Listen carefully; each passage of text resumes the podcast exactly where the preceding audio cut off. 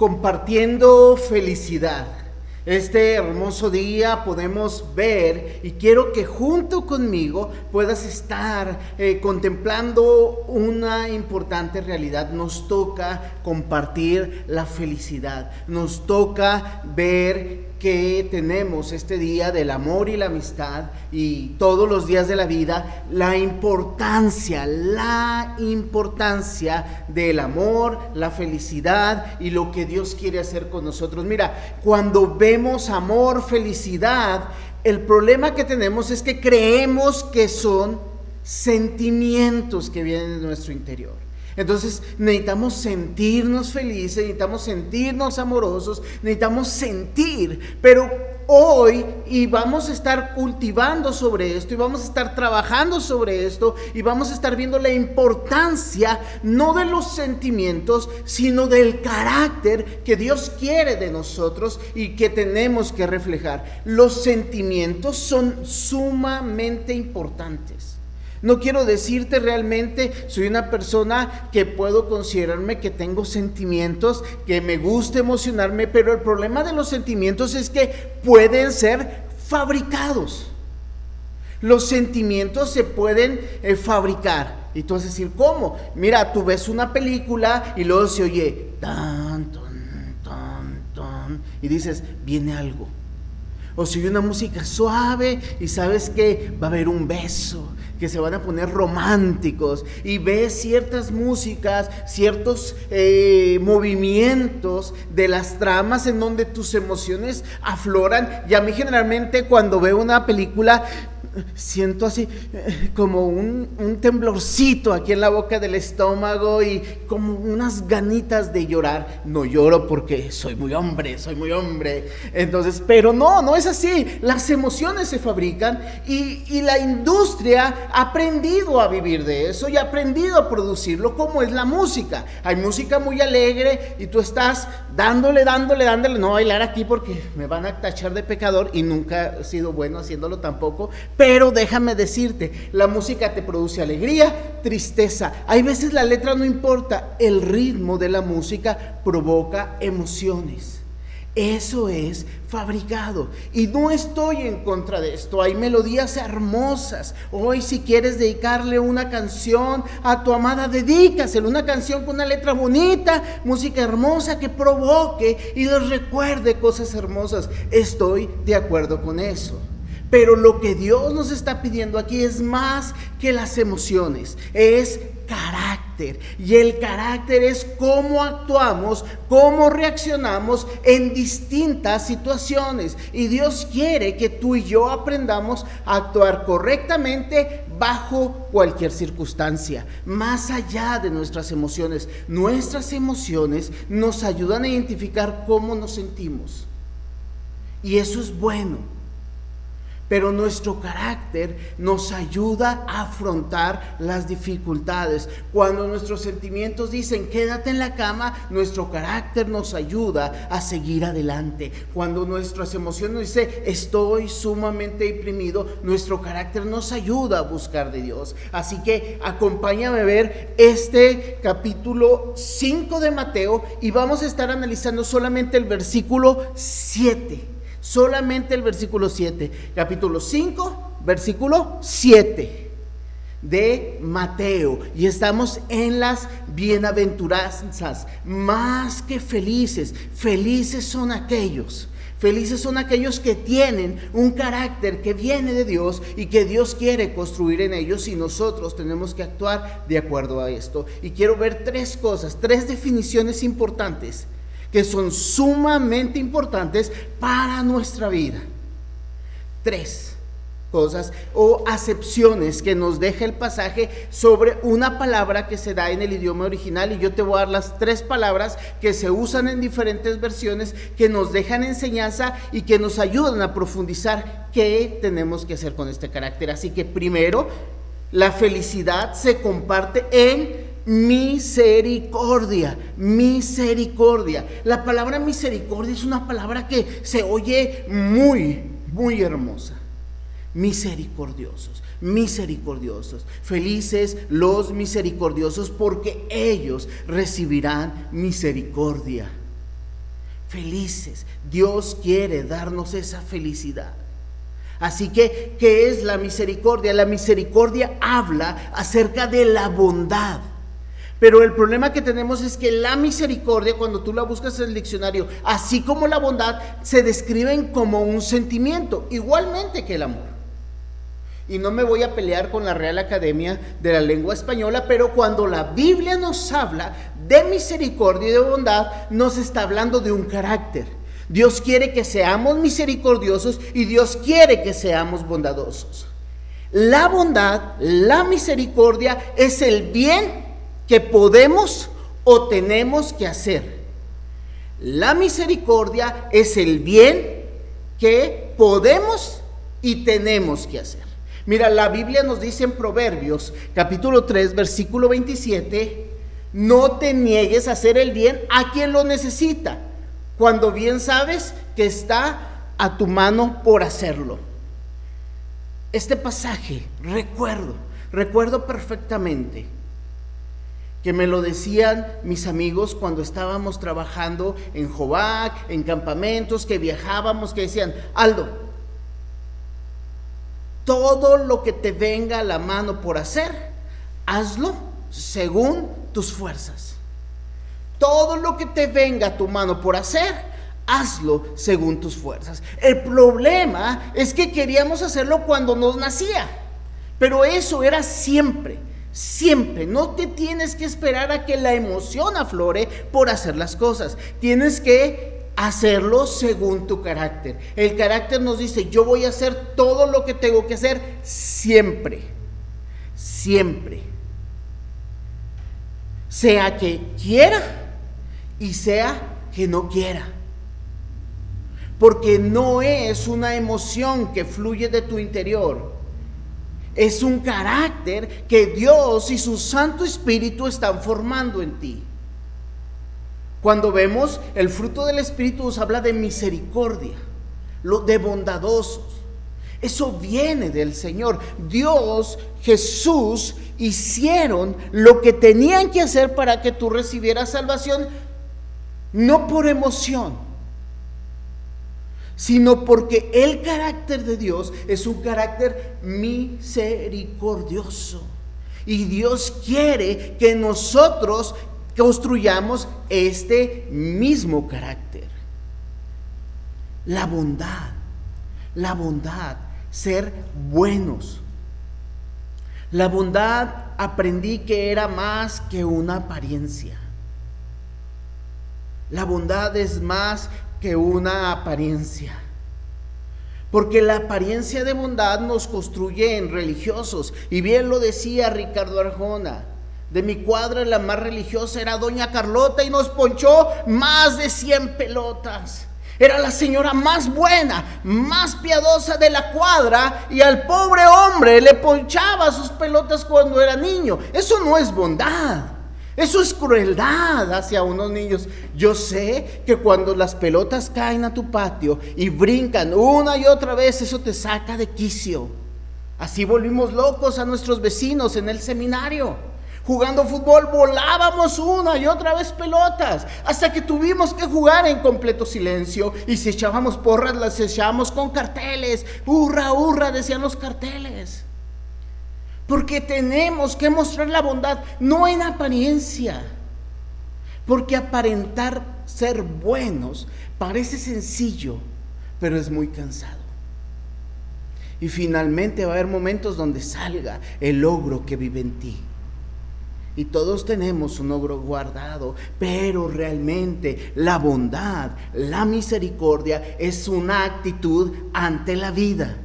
Que puedo hacer bien por otros, lo que venga mi mano por hacer. Oh, ya es cosas buenas hacia los demás.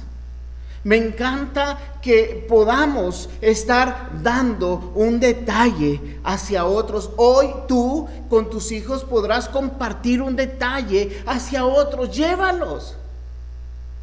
Y que vayan con el vecino y le den un dulce, le den algo hermoso. Tópate a alguien en la calle y deseale un feliz día del amor y la amistad no por la fiebre, de la temporada. Decimos, es que es puro consumismo. Lo inventaron las empresas para vender más. Y si es cierto, no te lo estoy negando. Pero nosotros como hijos de Dios tenemos que mostrar que hoy también somos felices y que mañana lo seguiremos siendo. No te comportes como el logro el día del amor y la amistad, por favor. Sé misericordioso. ¿Qué necesidades ves que puedes cubrir otros días del año? La misericordia es la bondad que podemos vivir, es una actitud de por vida y tenemos que construirla. Número dos, la felicidad que se comparte en compasión. Otra versión nos dice, dichosos los compasivos, porque ellos serán tratados con compasión. Dichosos los compasivos, felices con la compasión. ¿Qué es la compasión? La gentileza, la ayuda. Se parece mucho, pero la compasión lo vemos con gentileza. Me gusta la palabra gentileza, porque siempre me evoca a un término que poco se usa ahora y que siempre se usó un poco más, caballerosidad. Yo estoy un poco en contra de la caballerosidad porque siento que la caballerosidad no es algo que deben ser los hombres, es algo que tenemos que ser todos, porque eso se traduce a gentileza. Yo tengo que ser gentil más que caballero. Porque la Biblia no nos habla de caballerosidad, nos habla de gentileza. Y ojo, ¿eh? es lo mismo.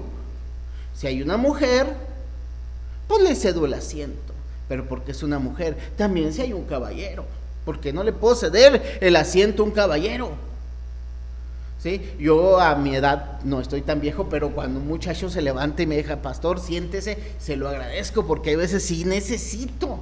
Aunque normalmente me gusta estar parado, hay momentos en donde digo, necesito un descanso. Ya no aguanto lo mismo por por muchas razones, va, pero es gentileza. Tu mujer puede ser gentil. Tu hombre puede ser gentil. No es que no tengas ganas de hacerlo. Es que es una actitud entre la vida. Esta semana veníamos viajando en carretera y de pronto vimos un tráiler incendiándose. Inmediatamente marqué 911 y le dije a la señorita, mire señorita, hay un tráiler incendiándose unos kilómetros atrás, está el kilómetro, por favor envíele ayuda. Nos topamos una patrulla y le dijimos, ay, la gentileza es algo que ves, ves algo y actúas gentilmente, actúas, como lo dije ahorita, ayudando. ¿Cómo puedo ayudar? ¿Cómo te puedo ayudar? ¿Puedo ser amable contigo? ¿Puedo estar en un cuatro alto y no pitarte? ¡Pa, pa, pa, pa, apúrale! La gentileza es lo que haces día con día en las calles.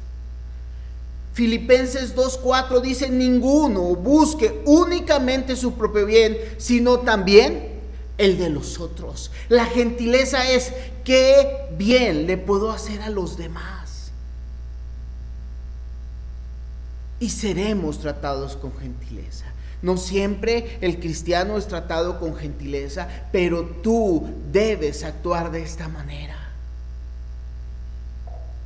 Se trata de poder reservar tu enojo, tu falsa justicia y decir, tú vas primero. Eso tiene que ver con humildad. Humildad no es humillarse solamente sino es reconocer tu propio valor. Si otro toma antes que yo, no, no me tengo por qué enojar, aunque yo quisiera eso. Siempre a todos nos gusta tener la mayor parte del pastel. Ir primero en la fila. Si alguien se mete a tu fila, si alguien se mete delante de ti, puedes decirle, pase usted primero pero es, eh, usted está haciendo algo mal. Y comenzamos un pleito. La gentileza es considerar a otros. Ayudas no para que te agradezcan, ni porque se lo merezcan. Ayudas porque es importante, porque es parte de tu carácter. No esperas una gratitud. No es porque se lo merezcan. Mucha gente que puedes ser gentil no se lo merece. Y yo, tú y yo podemos estar de acuerdo en eso. No se lo merece. Pero aún así, nuestro carácter en Cristo, por medio del Espíritu Santo, nos permite mostrar el carácter que Dios ha puesto en nosotros. No viene de mí. Eso no viene de mí. No se enseña, joven, no se enseña en la cultura. No es una actitud de los boomers, de los eh, millennials. Es una actitud de Cristo que quiere que tú puedas ser gentil con otro. Puede ser, dijimos, compasivo. Es una, es parte del carácter del cristiano. Ayudas porque es importante. Ayudamos porque es importante. ¿Para quién es importante? ¿Para quién es importante que tú puedas ayudar a otro? es importante para Dios. Dice Jesús, por cuanto lo hiciste a uno de estos más pequeños, a mí lo hiciste. Muchas veces somos gentiles con la gente importante, pero somos groseros con los inferiores. No te estoy diciendo que lo cambies, que ahora seamos groseros con los poderosos y amable, sino que podamos hacer el bien a todos, como lo decía ahorita, cuando esté en tu mano por hacer, pero no buscando nuestro bien. No soy gentil para que alguien me haga un favor después, sino porque es una actitud que viene de Dios. Número tres, la felicidad se comparte en perdón me encontré una hermosa versión que nos ayuda a entenderlo de una manera más amplia. Dice, felices las personas que ayudan a otras personas, compasivos, misericordiosos y las perdonan. Dios perdonará personas así. La misericordia, una de las excepciones que me gusta mucho, una de las definiciones es favor al miserable favor al miserable. Tú y yo no merecíamos el perdón de Dios. Yo estoy convencido que yo no me merecía el perdón. No me lo podía ganar. Porque es por gracia. La gracia es un regalo inmerecido. Dios ha tenido misericordia. Dios tuvo compasión de ellos. Dice Jesús, vio las multitudes y se compadeció de ellas. Por lo tanto, murió en la cruz para perdonar nuestros pecados. Porque Él se dio cuenta. Jesús vio con sus propios ojos. Lo vio desde el cielo y lo vio desde la tierra. La maldad de la humanidad y cómo tú y yo no nos merecíamos la misericordia de Dios, ni la compasión de Dios, ni mucho menos el perdón de Dios. Pero Cristo murió. Por eso las palabras que dice la cruz, Señor, perdónalos porque no saben lo que hacen. Tú y yo como discípulos de Cristo tenemos que aprender esto, que es difícil de hacer, pero es el carácter que Dios quiere que formemos en nuestra vida. Esteban lo hizo cuando fue apedreado. Dice, vio el cielo abierto y dijo, Señor, perdónalos porque no saben lo que hacen. Me impresiona Esteban realmente, porque repitió las mismas palabras de Jesús, pero no solamente aprendió el discurso de Jesús, sino vivió las palabras de Jesús y esas palabras entraron a su mente. Bueno, entraron por sus oídos, se quedaron en su mente, bajaron a su corazón y salieron y dieron misericordia a personas que estaban ahí. ¿Sabes quién estaba entre esa multitud? Pablo. Pablo estaba en esa multitud y Esteban le dijo a Pablo, yo te perdono, aunque me persigues, aunque sostuviste la ropa de aquellos que me estaban apedreando para que lo hicieran más a gusto. Y Pablo nunca olvidaría esa experiencia de un hombre que replicó el estilo de Jesús. Tú y yo tenemos que perdonar. Para perdonar necesitamos crecer en paciencia. La paciencia es las dificultades que podemos soportar. Podemos soportar en Cristo. Porque realmente lo que te han hecho es doloroso. El problema cuando pensamos en que tenemos que perdonar es que estamos creyendo que nadie entiende nuestro dolor. Nadie cree que hemos sido lastimados. Es más, si le contamos a alguien y le decimos a alguien, ¿sabes qué? Me dolió lo que me hicieron. Me hicieron esto, me hicieron lo otro. No, no, no es cierto. Y hay veces tomamos esa actitud y decimos una palabra, aguanta. Y, y, sí tenemos que soportar. Pero el soportar viene con paciencia y la paciencia viene con perdón soportados los unos a los otros. Cuando dice soportados los unos a los otros, dice la palabra en dos puntos. Soportar es ponerse por debajo y levantar a la persona que se está cayendo y ayudarla a seguir adelante. Pero soportar en nuestro lenguaje sí tiene que ver con aguantar. Yo puedo soportar lo que otros me hacen en amor. Por eso el perdón no se trata de sentimientos. Porque realmente nuestros sentimientos han sido aplastados, han sido doblegados, hemos sido heridos profundamente. Pero déjame decirte, yo hablaba de los sentimientos y no porque no sean importantes sino porque esos sentimientos que viven dentro de ti, que han sido lastimados, que han sido heridos, que han sido sobajados, Cristo los toma y los cubre con su sangre preciosa. Cristo entiende el dolor.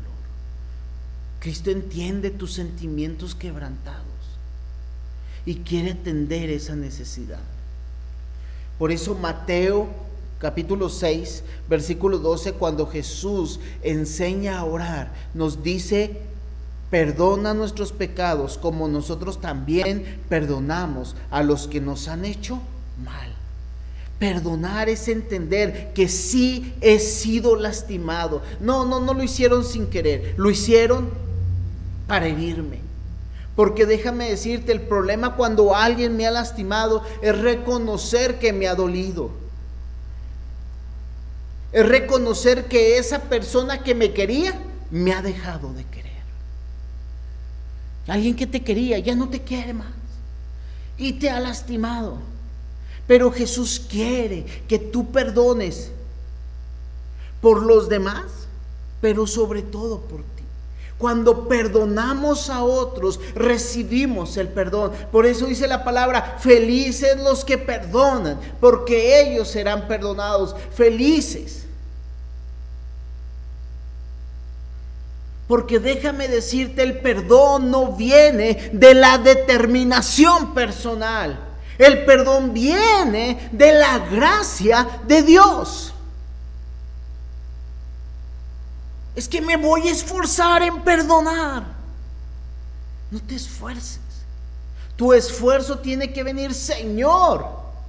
Quiero que tú me des la capacidad de perdonar a aquel que me ha lastimado. El cristiano no es un mártir. Esteban, aunque fue el primer mártir, el concepto de mártir es aquel que da testimonio de Cristo Jesús. Martiría tiene que ver con testimonio, con declarar lo que hemos visto, no con el aspecto simplemente de sufrir. Obviamente, y lo veremos, que tendremos que sufrir, pero ese sufrimiento es, sufro en misericordia, sufro en compasión y sufro en perdón porque el carácter que Dios está formando en mí es un carácter misericordioso, un carácter compasivo y un carácter perdonador. Mira, algo interesante que estaba escuchando es, debes perdonar antes de que te ofendan. Debes perdonar antes de que te ofendan. Cuando yo veía esto, digo, ¿cómo perdono a alguien antes de que me ofenda? Y platicando con mi esposa me dice, yo te perdonaría todo. Yo te perdono cualquier cosa que puedas hacer. Y yo le decía, precisamente por eso, no quiero fallarte a ti, pero sobre todo no quiero fallarle a Dios.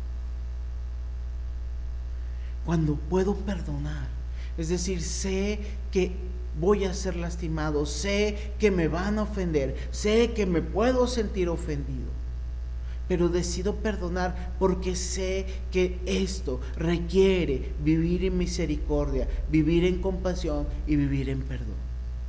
No es fácil. Porque ¿cómo voy a perdonar lo que va a venir si todavía no puedo perdonar lo que he vivido? Y eso solamente pasa en Cristo Jesús. Porque lo hemos dicho una vez, Cristo ha perdonado nuestros pasados, presentes, pasados y futuros. Presentes, pasados y futuros. Cristo ha perdonado todo de ti. Por lo tanto, lo que Cristo quiere construir en mí es que yo pueda perdonar en los demás los pecados que me han cometido en contra mía pasados, los presentes y los futuros.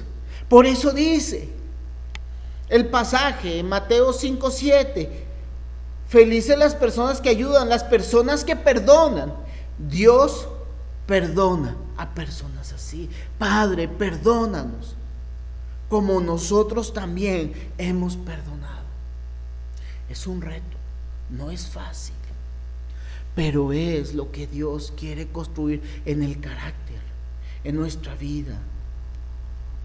Porque el primero que es beneficiado cuando perdonamos somos nosotros mismos. El perdón ofrece restauración a mí primeramente. En muchas ocasiones lo digo, cuando estoy aconsejando matrimonios, lo repito mucho puedes llegar a una situación mejor de la que te encontrabas. La restauración es una posibilidad cuando viene el perdón.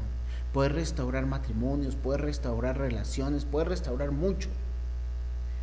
Hay relaciones que a través de esto no llegan a la restauración. Pero cuando yo perdono, puedo entender que aunque ya no puedo tener una relación con un amigo, con, con, una persona, con un compañero, con alguien que en algún momento me sentí ofendido, me dañó, me lastimó, puedo vivir no deseándole el mal. Puedo vivir orando e intercediendo por esa persona. Aunque nunca me haya perdonado, yo sí puedo perdonar y puedo decir, Señor, perdóname. Y perdónale. Porque tú quieres que vivamos en una restauración personal. Teniendo compasión por otros, teniendo misericordia por otros, ayudando, siendo bondadosos con todos los que nos rodean. Por eso dice la Biblia, que estemos en paz con todos. Mientras podamos, mientras podamos, hagamos ese esfuerzo del carácter por hacer el bien a. Yo quiero decirte este hermoso día que podemos compartir felicidad si trabajamos y dejamos que Cristo, su Espíritu Santo, nos siga transformando, dándonos un carácter como el suyo, misericordioso, compasivo y perdonador. Déjame orar. Padre, gracias. Gracias Señor por esta hermosa oportunidad de compartir el gozo, la alegría que nos has dado, Señor, al poder ser misericordiosos, compasivos y perdonadores, Señor. Señor, gracias porque esto no depende de nuestros sentimientos, pero sí tú trabajarás en nuestros sentimientos lastimados dolidos a través de Cristo Jesús y tu Santo Espíritu para formar un carácter compasivo, misericordioso y perdonador, en fin de que podamos reflejar tu gloria. Pero más que eso, Señor, cuando reflejamos tu gloria hermosa, estamos viviendo en la plenitud que tú nos has ofrecido y estamos esperando vivir en una gloria mayor, la cual, Señor, nos espera cuando tú vengas por nosotros. Tu reino ha venido, Señor. Y tú, Cristo Jesús, nos has dado acceso a Él por tu sangre y en tu sangre nos has dado tu Santo Espíritu que nos ayuda a tener un carácter como el tuyo, reflejando a nuestro Dios y aprendiendo a ser como Él.